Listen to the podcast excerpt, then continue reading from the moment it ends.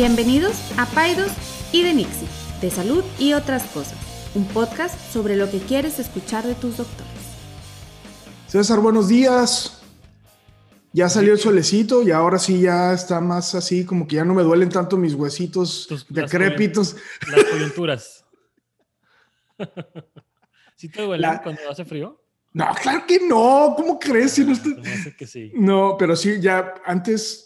¿Qué achaques Es tienes? A ver, platícame en buena onda, ¿qué achaques tienes así como que te dirás tú, estos no me- tenía hace 10 años? No me duele nada, amigo. Estoy, estoy Nada. hecho. Ni, ni este, reflujito. este cuerpecito modelo 68 está nuevo. Oye, si fueras, Está- un, bo- si fueras un bocho, estarías súper cotizado. No, eso, soy un clásico, amigo. El Soy un bocho clásico. 68. Concebido entre las balas del, del este, de la ¿no? matlasa de Tlatelolco. Ah. Mis papás huyeron ahí. Casi no No. nacía por eso. No, No, te... Oye, no, de verdad no te duele nada. no, no, en serio. Digo, mira, de vez en cuando me duele un poco la espalda lumbar. Este. Fíjate bueno, que yo lo- tengo la espalda destrozada. Hace, hace como un mes o no sé hace cuánto. Este, fuimos a un rancho, quisimos escaparnos un poquito unos días y rentamos un rancho ahí de Airbnb, un- bueno, una quinta, como se diga. sí. Y la cama estaba horrible, bien fea, bien, bien, Ajá. bien fea, bien fea. Ajá. Y me destrozó la espalda y desde entonces me duele. Creo que ocupo ir a un, masa- a un masaje ahí. Este, Pues lo que, lo que pasa es que estás muy alto, por eso te, tienes, tienes vértebras muy. no sé qué será, pero... ¿Y no será la vez que te caíste también corriendo? Oye, se me hace que tengo más achaques yo que tú. Sí, ya ves, te digo. Yo como, como, como mi cuerpo no lo uso más que para vegetar, está nuevo. Eso se cuenta que es, es, es este mint, mint condition. Sin condition. Apenas lo acabamos de sacar de la... de apenas, lo, la- apenas lo sacaste de la caja. Oye, no, hombre, estás pero bien loco. Oye, una pregunta, fíjate. Te- habla- ahorita, ahorita estaba pensando en- hace ratito. ¿Qué nos preocupa? Quiero hablar un poquito de la preocupación contigo. Yo sé que tú eres una perso- persona ansiosa. y No, ya pum, ya hablado de valió eso. madre. Pero a ver, dime, dime qué te preocupa. O sea, ¿qué Todo. Todo de sobremanera, así es. No, pues bueno, pues ya este, nos vemos la próxima semana.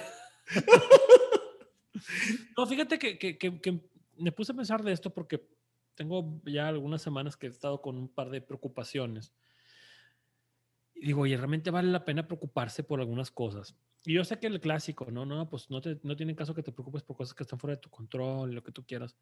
Pero uno, pues a veces nos preocupamos por cosas que sí pudieran estar en nuestro control, pero a lo mejor no vale la pena preocuparse. Y dos, pues qué efectos puede tener en nuestra salud la preocupación. Entonces, bueno, podemos hablar sí un poco de, de ya un trastorno de ansiedad, de personas ansiosas lo que tú quieras, pero creo que la vida moderna o posmoderna en la que estamos sí nos lleva a preocuparnos constantemente, aunque no tengamos un diagnóstico de ansiedad o de, o de, pues, de- de algún diagnóstico de salud mental. Entonces, por ejemplo, dime, No, no, no, dale, dale. dale. o sea, el otro día me estaba, a mí me, me preocupa, o me preocupaba, estaba con Benjamín y con mi hijo y tuvo un, ahí un, este, un berrinche ahí muy fuerte y empezó ahí a gritar y a patalear y que no quería. Benji. Y, y sí, y pues uno, pues, oye, pues pediatra y me la quiero Ujú. llevar yo con ellos muy así respetuosamente y todo, pero bueno, todos tenemos nuestros cinco breakdowns. minutos y tú también les ladras, ¿verdad? Y les Sí, sí, gritas sí. como cualquier persona y cualquier papá. Y... Pero después me sentí muy mal de que nos gritamos y, y me puse bien ansioso hasta quería vomitar así, del, te lo juro, de lo mal que me sentí. Este, mm, porque me, porque me empiezo a preocupar de que lo voy a lastimar así de que de por vida, ¿no? De que ya, o sea, ya valió, ya este, va a quedar todo traumado porque le grité, este, y, y va a tener este, secuelas, va a ser un así drogadicto, indigente, psicópata, asesino. Sí, de veras. Por mi culpa, ¿me explico? Ajá, claro, claro, claro. Entonces me puse a pensar y, y, y hacía algunas otras cosas, ¿no? Este, mm, de que realmente yo- vale la pena preocupar. Dime. No, no, no. O sea, mira, yo, yo también tengo, tuve un episodio, he tenido dos episodios con Luis donde, donde no lo manejé bien. Esa, esa sería la palabra que utilizaría. Oye, ¿no? espérame, Donde- nomás, quiero decirte que Luis ya me sigue en Instagram. Me ¿En siento- serio? Me siento bien raro. Tiene un perfil Sí. bien raro, bien loco. Sí, no. No, está loco. Oye, y entonces, dos, dos situaciones en donde yo no la manejé bien, podríamos decir que I lost it, este, eh, y, y sí, es una, hit- shit hit the fan. eh, sí, es, es una sensación espantosa. O sea, porque, porque es, eh, eh, porque ni siquiera cae en el, yo no sé si, si la las palabras pudieran ser diferentes, pero, pero al menos la sensación es diferente, que hay una diferencia entre preocuparse y como remorse, como remordimiento, Sí. ¿no? O sea, es- eso, eso siento que todavía te, porque la preocupación es como una sensación como más, más mental, pero el remordimiento, como tú bien lo expresas, a mí me da, bueno, no sé si sea la definición, pero es esa sensación hasta física de malestar, de, de qué hice, qué tontería acabo de cometer, cómo, cómo pude- o sea, y ni siquiera, Sí. digo, a lo mejor si, lo, si cuento los detalles van a decir, ay, bueno,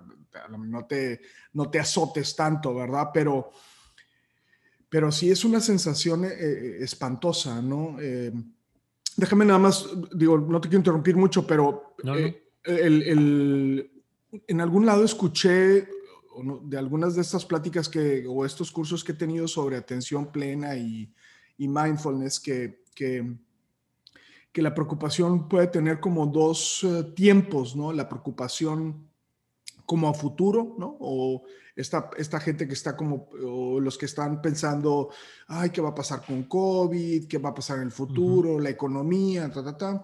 Y, y el otro es eh, el pensamiento rumiador, ¿no? Que, que creo que los budistas le llaman eh, monkey mind o mente de mono, que es como estar pensando en muchas cosas a la vez, yendo de una li- liana a la otra, ¿no? Y el otro es eh, dog chasing tail, que es esta cuestión que le están, eh, las personas que le están dando vueltas y vueltas y vueltas y vueltas y vueltas y vueltas a las cosas, ¿no? Yo, yo creo que yo, yo soy un gran rumiador, o sea, ese es, ese es uno de, de mis problemas. O sea, quizá el futuro sí lo contemplo, pero sé que sí, de cierta forma tiene cierto grado de incertidumbre, pero le sigo dando muchas vueltas a las cosas que ya han pasado, ¿no? Eh, lo pudiera haber hecho mejor, qué fue lo que hice equivocado. Eh, entonces, cosas que ya me han sucedido, inclusive años después, las puedo recordar y, y- y generarme la sintomatología de preocupación, de, de qué pasó, qué pude haber hecho mejor, cosas de ese tipo, ¿no? Eh, lo que es muy interesante es que como un pensamiento, ¿no? Eh, puede, eh, puede llevarte a, sensaciones físicas. Pues, fíjate, casualmente estoy leyendo un libro que tenía mucho, muchas ganas de leer, que es un libro clásico de self-help, que es cómo ganar amigos y, e influir personas. ¿Has, has escuchado de este libro? Lo escribió No. un, es un libro clasiquísimo, es más, está escrito creo que en 1920 y se ha vendido forever, ¿no? Este, y habla de precisamente de cómo, de cómo tener esas actitudes, ¿no?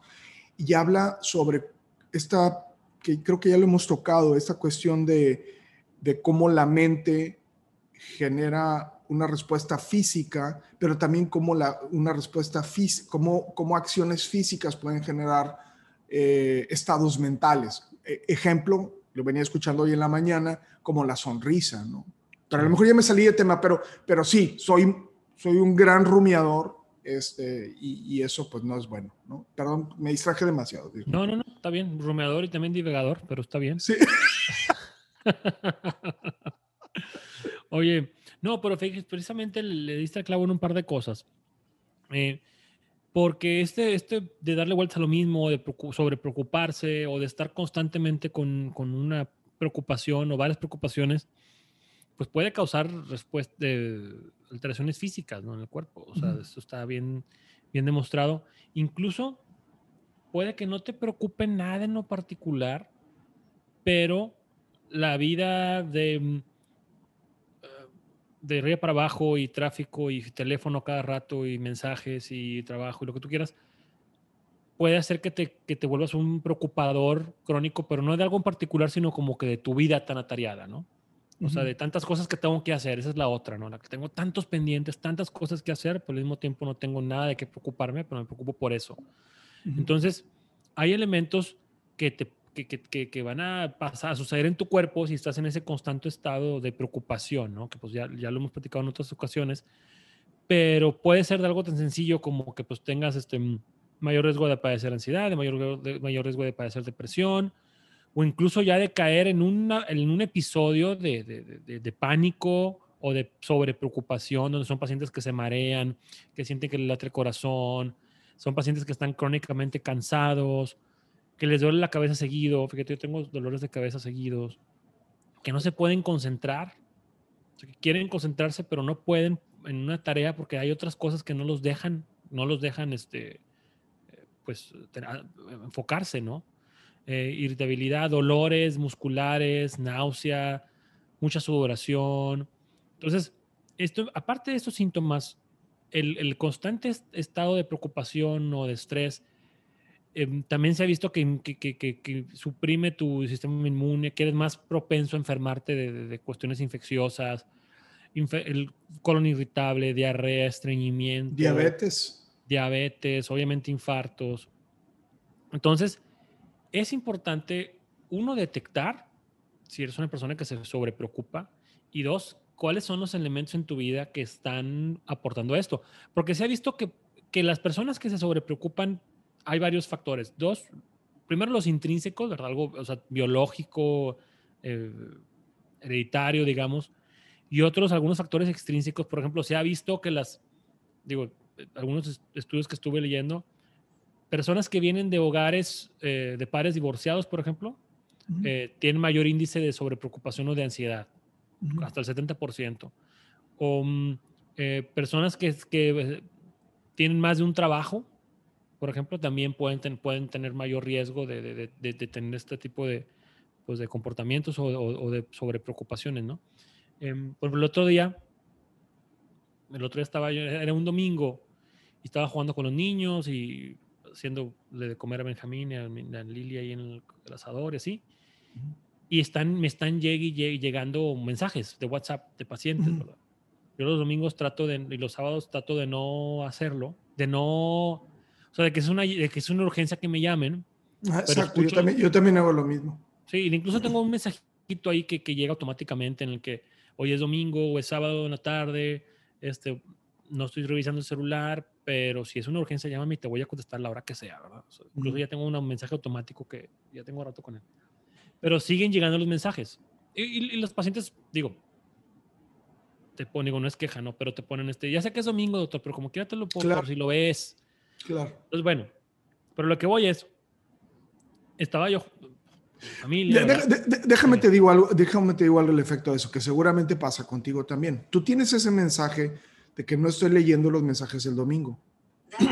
No, si, si, lo estás leyendo, si los estás leyendo, pero no los estás contestando. O, o dime que no. Sí lo estoy leyendo, no estoy contestando. Algunos, algunos los, algunos no los leo. Trato de no, trato de no, de no tomar el teléfono. Sí, pero... Pero, pero algunos como... sí digo, bueno, al rato, ¿verdad? O mañana. Ah, sí, exacto, exacto. Sí, sí, sí. Y pues para eso está el mensajito automático, ¿verdad? Sí. Pero pues bueno, estoy ahí haciendo de comer o lo que sea y están suene y suene y suenen los mensajes y me empiezo a preocupar, ¿verdad? O sea, uh -huh. es, es, parte de la vida moderna que tenemos, es lo que te digo, de que bueno, no va a ser un algo emergente que para el paciente. Claro, la claro. gente me lo sí, está diciendo sí, por sí, WhatsApp, este, y ya se me ya escuché como 10 mensajes y entonces, pero sé que no debo ahorita dedicarme a lo que estoy haciendo, que es estar con mi familia, lo que tú quieras. Entonces empieza la preocupación. Explico, no, este, y, y, y, ¿qué acabas haciendo? Acabas contestando, acabas, bueno, déjame sí, ir a agarrar sí, el teléfono y descuidas a lo que estabas haciendo. Entonces, a lo que voy con esto es, hay que buscar estrategias para disminuir esta, esta preocupación que muchos tenemos y, que a veces es de, de, de nada o de todo. Um, Ajá, y bueno, te quiero compartir ah, ¿Qué dijiste? ¿Qué dije de, de o de todo? Estás hablando del otro podcast, maldito perro. Todavía ni voy, me invitaron. ¡Híjole! Ya, adiós. Voy a colgar esto ya de una vez. Tú sabes que. Lo, pues, hiciste, hiciste un, un, eh, un anuncio en otro podcast, en nuestro podcast. ¡Ah! Eso se llama este, este hidden advertising. No, hombre, no, claro que no. No, Un gracias a, a- un saludo a Lalo ya. ya- Todavía no vas, ¿verdad? Todavía no voy. Un saludo a, a Lalo, que es, que es mi cardiólogo y, y realmente lo quiero mucho y aprecio mucho. no. Entonces, Sí, es buen escuchen el podcast de, de ellos también. De todo y de padre. nada. Creo que Sí. me toca grabar con ellos en un par de semanas. Pero bueno, Ok, antes de tu desplante de, de, de, de De preocupación.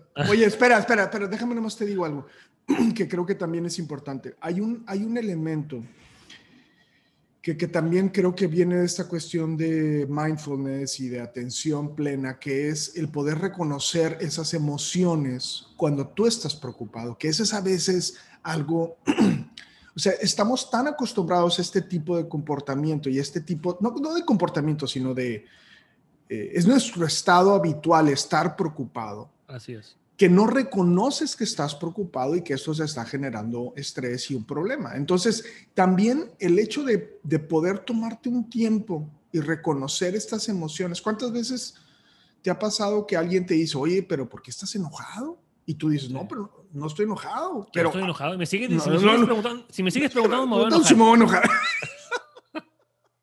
No, eso, eso es mágico para, para, para las esposas. ¿Quieres no quiero saber. Pregúntame si estoy enojado. ¿Estás enojada? No, no, pero ahora ya estoy enojada.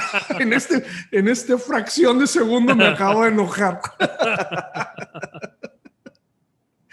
Pero sí, la gente te dice, ¿estás enojado? En la calle. Sí. ¿A mí? No, no, es que estabas diciendo que por eso de repente la gente te pregunta, ¿estás Ah, enojado? no, no, no, no, no, La gente, a veces uno no reconoce que está enojado. Así o sea, es. es más fácil que alguien más te lo reconozca Así porque es. acuérdate que nosotros tenemos estas expresiones faciales que pueden, que ahora pueden estar escondidas con el cubrebocas, pero puedes denotar que estás enojado y ni siquiera estás, o sea, a lo mejor ni siquiera te has dado cuenta que estás enojado o que estás preocupado. ¿no? O sea, ¿te, te acuerdas una vez que te preguntaba yo cuando, cuando, cuando veía a Rebeca que si, que si yo me veía, eh, o sea, te- me tomé la libertad de preguntarte eso, oye, me veía yo apurado, y tú me decías, sí, sí, sí, sí, sí te ves apurado. O sea, sí, te, sí hay una parte de ti que se ve, y, y entonces eso puede ser que te Te vea en el, frenar. en el- sí, puede ser que te esté viendo en el mismo tiempo, pero si yo te hago sentir que no estoy apurado, estoy haciendo un gran logro, ¿no? O sea, Así estoy, es. pero bueno. Pero bueno, eh, mi- mi- me encantó lo que, lo que platicaste hace ratito de, de- de reconocer estas cosas que te preocupan porque es parte de lo que te quería proponer. Bueno, ¿qué podemos hacer, no? Para tratar de ponerle fin a, al- a la preocupación crónica, porque pues es, es común que nos preocupemos de cosas, ¿no? Pero, pero la preocupación crónica, el estado constante de preocupación, hay, hay unas, algunas estrategias muy sencillas, digo, obviamente aquí no somos aquí, no es aquí psicoterapia ni mucho menos, pero uno es, es algo bien sencillo, es hacer una lista de las cosas que te preocupan. Sentarte en 10 minutos o 15 minutos o lo que sea y hacer una lista, ponerlos por escrito, identificar qué es lo que te preocupa, porque a veces puede que, que no lo identifiques al 100% y tratar de, tratar, tratar de hacerlo. Y luego analizar esa lista. Y quemarla. Ver, bueno, eso es al final. eso- Aquí está la lista, Eso la es- quemo. A la fregada con esto, ya me voy. Después de, antes de quemarla, Ajá. vas a, vas a ver qué preocupación, uno, es productiva o no productiva. O sea, realmente me, me- me genera algo, algo productivo esta, esta preocupación. Es algo que puedo hacer algo ahorita, que puedo cambiar. O es algo que nomás está al contrario, que me está haciendo ser poco productivo, que no me está dejando avanzar, eh, mejorar, crecer, etcétera. Si no puedo hacer nada de nada por ella, pues entonces, ¿sabes qué? Este, necesitamos ayuda para tratar, para tratar de desechar esa preocupación. Otra es tomar y aceptar la incertidumbre. Eso es, eso es importante. O sea, ya que hayas detectado cuáles son tus preocupaciones no productivas, tienes que aceptar que, ¿sabes qué? Hay cosas que son, incer- que son inciertas, que no sé qué va a pasar, y tratar de manejar esa incertidumbre sabiendo, conociendo tus propias limitaciones, ¿no? O sea, saber, sabes que yo hasta aquí llego, este, y estas preocupaciones, pues realmente no, no, no sé qué va a pasar. Y más allá de un, este, ay, ¿qué va a pasar? Es más que nada un, bueno, ¿qué puedo hacer para ahorita mi, mi presente, tratar de cambiarlo? y del futuro, pues ponerlo un poquito en pausa, ¿no? Otro, eh, dime. No, no, no, dale, dale. Bueno, te, iba, a decir que, que, cuando pon, que cuando haces esta lista de prioridad, o sea, te vuelves mucho más enfocado. O sea, entonces dices tú, a ver, estoy no sé, o sea, eh, esto yo lo he, leído para, lo, he leído para cuestión de pacientes, de atención a pacientes. O sea, estoy, estoy preocupado por, por, esta situación que no es, eh, que no es de, vida o muerte, eh, es una situación que me está quitando mucho tiempo este, y no necesariamente es algo ni siquiera que me gusta. Este, pues a lo mejor lo ideal sería decirle al paciente, ¿sabes qué? Te voy a referir con alguien más. O sea, ¿por qué? Porque, porque estoy dedicándote mucho tiempo y realmente lo tuyo, porque también luego se comparten estas ansiedades. Tienes pacientes que son altamente ansiosos, pero que no tienen nada. ¿Sí me explico? Y entonces, oye, y luego tienes otros pacientes que pueden tener otra situación que pudiera ser de mayor gravedad. Entonces se vuelve, o sea, no, no solamente es el manejo de nuestras, de nuestras cuestiones emotivas, sino también es manejar las emociones de las otras personas. O sea, en el caso de los pacientes, hay pacientes que son extremadamente ansiosos y extremadamente intolerantes a la frustración. O sea, esta, eh, o a la incertidumbre, ¿verdad? O sea, a ver, es y sin querer sonar como esta medicina gringa de que yo no te puedo decir que las cosas van a estar bien, pero a ver, o sea, es irreal que yo te diga que las que no puedo predecir, sí, no tengo ni una bola mágica, ni puedo predecir el futuro, ni solamente te puedo dar números, te puedo decir algunas cosas de pronóstico, pero, pero la vida es incierta, ¿no? Pero a veces te topas con pacientes y no es queja, es, es, es una realidad, ¿no? y eso lo tiene que saber el paciente, o sea, hay, hay pacientes que tienen que saber que están abrumando a los doctores y que están haciendo que uno les dé muchísimo más tiempo del que le dedicaría a otros pacientes que sí tienen cosas que son que pudieran ser graves y tú tienes que hacer, o sea, desgraciadamente hay un momento en que tú tienes que hacer esta lista, decir, ¿sabes qué? Estos pacientes a lo mejor no estamos haciendo clic, es algo que no, o sea, y entonces tan, amigos como siempre, búscate a alguien más, ¿verdad? Que te atienda todas estas situaciones que, yo, que claramente yo no te puedo resolver. Yo le digo a mis pacientes, si no puedo yo quitarte la preocupación, no estoy haciendo ni siquiera eso bien. Y hay veces que no lo puedo hacer, esa es la realidad de las cosas, ¿no? Y, qué interesante que lo menciones, porque a veces el paciente es el, es el que nos preocupa. O sea, a veces, fíjate, es una, es una como que este, superlativo, no sé, pero o sea, a nosotros nos preocupa que el paciente no se deje de preocupar por algo que no debería preocuparse. O sea, fíjate que, que, que como que suena como ridículo, esa es la palabra que estaba buscando.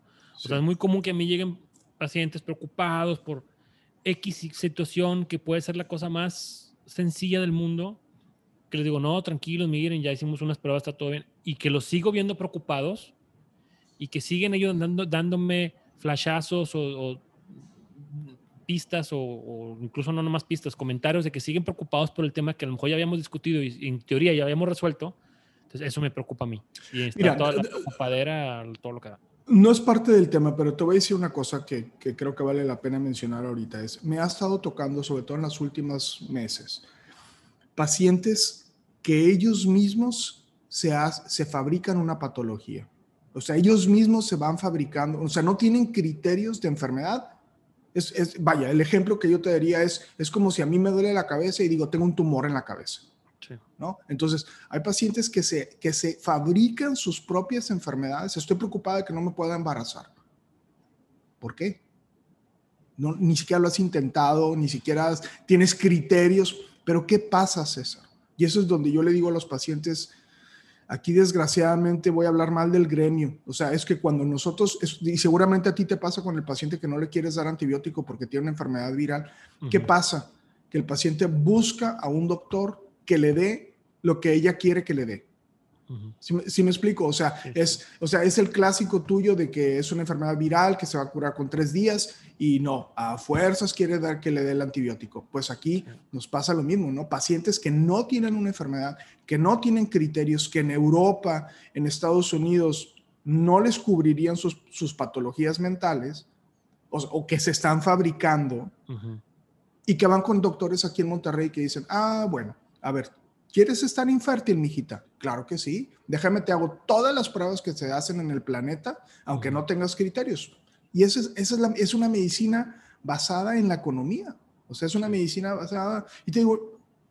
Sí, sería como que, como que sería, digo, en términos, sería capitalizar o monetizar la preocupación del paciente. Y, no, y, lo ves en cáncer, lo ves en infertilidad, o sea, pacientes que se hacen estudios, lo ves en cáncer, lo ves en el miedo al infarto, lo ves en, o sea, en todas las enfermedades.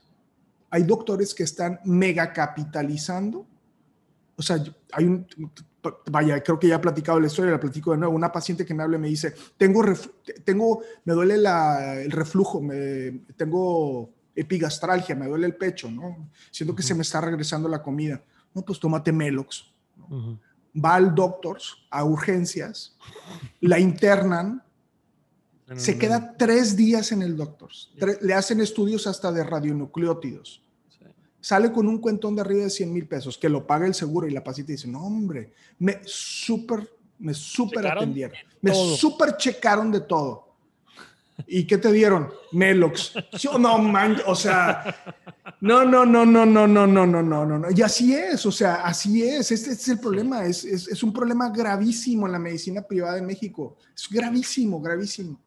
Este, ¿cuántas, mira, cuántas cirugías, cuántas histerectomías, cuántas cesáreas no se hacen en pacientes donde se está capitalizando en el miedo del paciente? Por favor, señoras, señores, no no hagan eso, no, no tiene sentido, o sea, pareciera como una cosa que, ah, es que, que es, es, muy meticuloso mi doctor. No, no es muy meticuloso, es una rata asquerosa. O sea, eso es lo que es. Ah, ya me enojé. No, bueno. ya, ya, ya no me enojar. Está, estás viendo que Enrique por dos menos se prende, ya se prende, duro. Ya, ya, ya, ya no voy a decir nada, ya no voy a decir nada. no, tienes razón. Y aquí, y aquí lo, el mensaje es, em, a veces las preocupaciones del, paciente o, no son bien atendidas o son monetizadas y también acaban preocupando a los doctores. Entonces, digo, aquí el llamado es nada más a todos, no, nada más pacientes, pacientes médicos y toda persona que nos escucha es cómo podemos detectar si me estoy sobre preocupando. Y ya platicamos algunas estrategias y alguna otra estrategia que es para tratar de mitigar este, este, este, este, este pensamiento o esta preocupación es saber que eso es un hecho de la vida. Nunca va a ser tan malo como tú te lo imaginas. O sea, siempre te imaginas lo peor. Siempre pensamos que va a pasar lo peor y, es rarísimo que realmente eso acabe pasando. Acaba pasando, bueno, a lo mejor pasó algo malo, pero tampoco tan malo como tú lo imaginabas. Entonces, no darle rienda suelta a nuestra mente, a nuestra imaginación de que va a pasar esto y luego aparte se va a complicar y, eso pues, nunca sucede, ¿no? Entonces, y, esa como que rienda suelta en nuestra mente es lo que nos trae, pues, batidos, ¿no? Dime.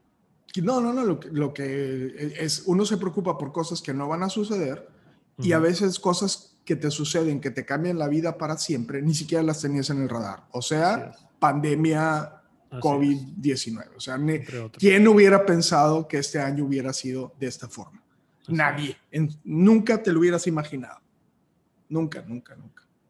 Y ya otra, otra estrategia ya para gente que somos o que son preocupadores crónicos es casi siempre la preocupación viene, o con las personas que se preocupan de manera crónica, porque tienen una baja tolerancia al, al, a la incomodidad, al disconfort, al estar fuera de la zona de confort. Entonces aquí lo que hay que hacer es, a, mm, a propósito, a conciencia, ponernos en una situación incómoda. O sea, por ejemplo, las, personas que se preocupan de manera, de manera crónica, que eh, evitan cosas nuevas, situaciones que los hagan incómodos, evitan, por ejemplo, el otro día nos burlábamos de, digo, no nos burlamos, jugábamos con, con, Irma el episodio pasado de que, de que no, ya no le gustan las cámaras, no le gustan los reflectores. Entonces, por ejemplo, si no, si no te gusta hablar en público, por ejemplo, bueno, vete agendando una platiquita es un ejemplo, ¿verdad? O sea, ¿cómo puedo poner millones de situaciones incómodas y eso como que te va haciendo practicar y hacerte un poquito más resiliente a la preocupación? es una buena idea. De, tu zona de, de, confort o de tu, o de tu zona segura y, y, con cosas pequeñas, ¿verdad? ir practicando el estar eh, incómodo es, es, algo que te puede hacer un poquito más como que resistente a la preocupación, ¿no? Claro, claro, claro, claro. Oye, pero bueno, ya, como ya te hice enojar, no te quiero mandar enojado a tu casa. Entonces, ahorita va a Me ser. hiciste una- enojar dos veces en el podcast. dos veces. Ahorita que colguemos, quiero que hagas una lista de las, las cosas cosas que, que- te enojan. No, no, quieres que salga de aquí. la libreta. Oye, rápidamente, platícame, y no lo había tocado contigo, platícame de esta cosa que estás haciendo que se llama Masterclass. Estoy muy interesado en eso. ¿Qué haces? ¿Qué es eso? ¿Qué hago? Pues nada. Ah. Pues, em, Nada, o sea, como No, todos vaya. los días de tu vida, maldito. O sea, que te No. escucharan tus jefes. Nada, No, no. nada, Nada, aquí nomás. Nada, aquí preocup- nomás. preocupándome. preocupándome. ¿Qué es eso de Masterclass?